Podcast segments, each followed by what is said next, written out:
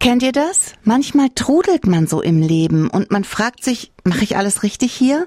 Es fehlt oft an Selbstvertrauen, Mut und Gelassenheit. Bei mir ist heute eine Frau, mit der ich über dieses Thema sprechen möchte. Carmen Maria Poller. Sie ist Expertin für Selbstbewusstsein und Resilienz und sie begleitet als Trainerin und Coach Menschen dabei, ein selbstbewusstes Leben zu führen. Und sie hat ein fantastisches Buch über dieses Thema geschrieben. Lust auf Leben heißt das und ist bei Ellert und Richter erschienen.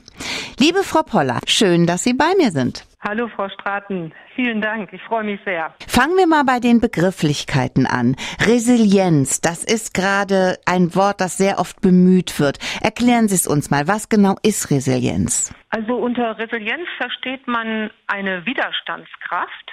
Das bedeutet letzten Endes, dass man nicht also beim kleinsten Sturm schon aus den Socken fliegt, wenn Probleme da sind, dass man vernünftig damit umgehen kann, dass man äh, selbstbewusst damit umgehen kann, dass man lösungsorientiert daran geht, nicht so in einem Stand der sage ich mal, erlernten Hilflosigkeit bleibt und mhm. nicht weiß, was dann zu tun ist.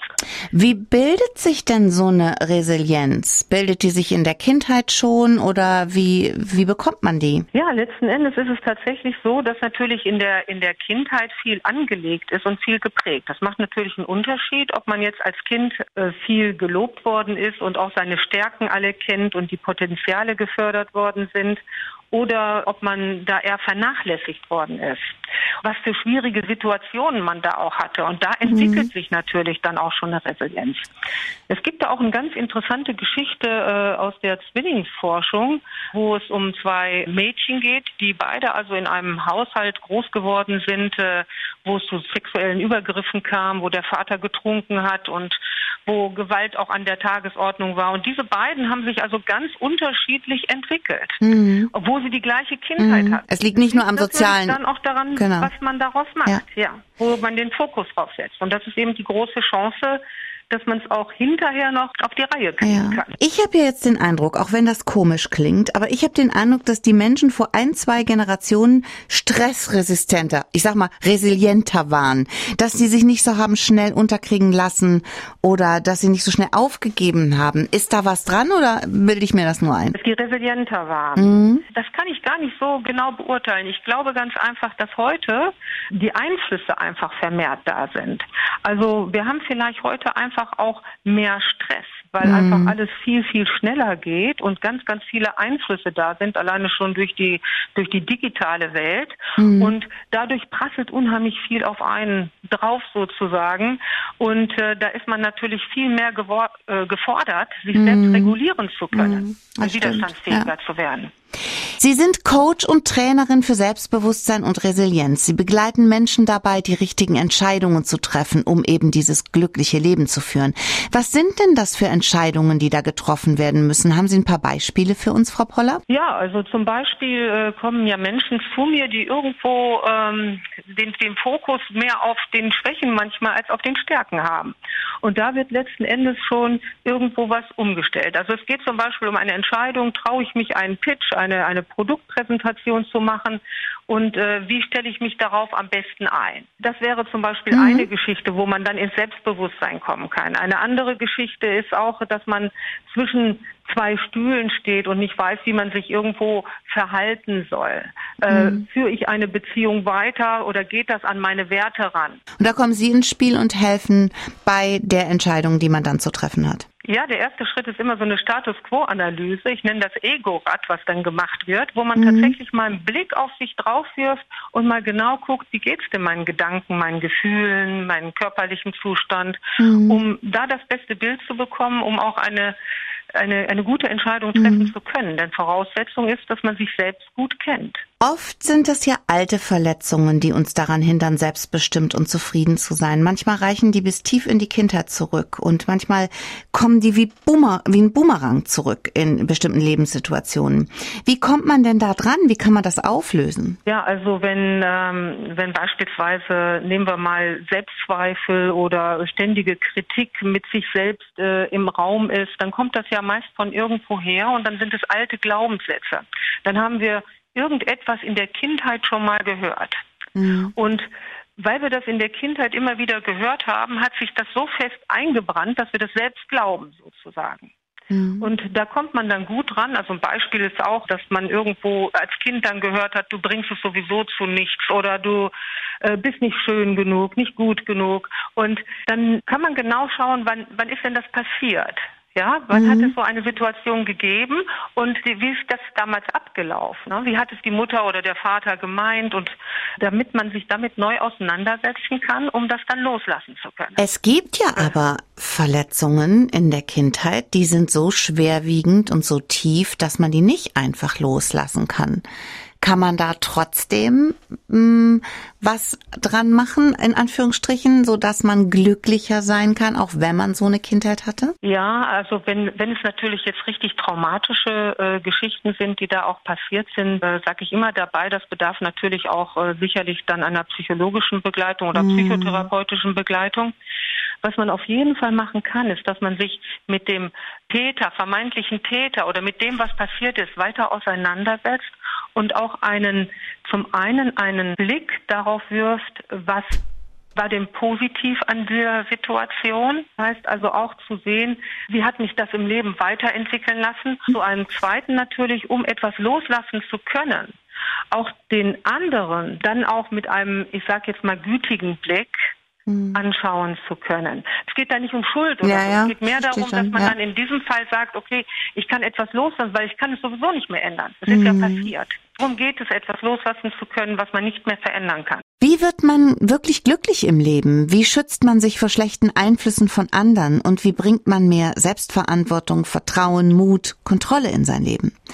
All das sind Fragen, die ich heute mit Carmen Maria Poller besprechen möchte. Sie ist Expertin für Selbstbewusstsein und Resilienz und hat schon viele Menschen auf dem Weg in ein lustvolleres, leichteres Leben begleitet und schreibt nebenbei auch noch tolle Bücher darüber.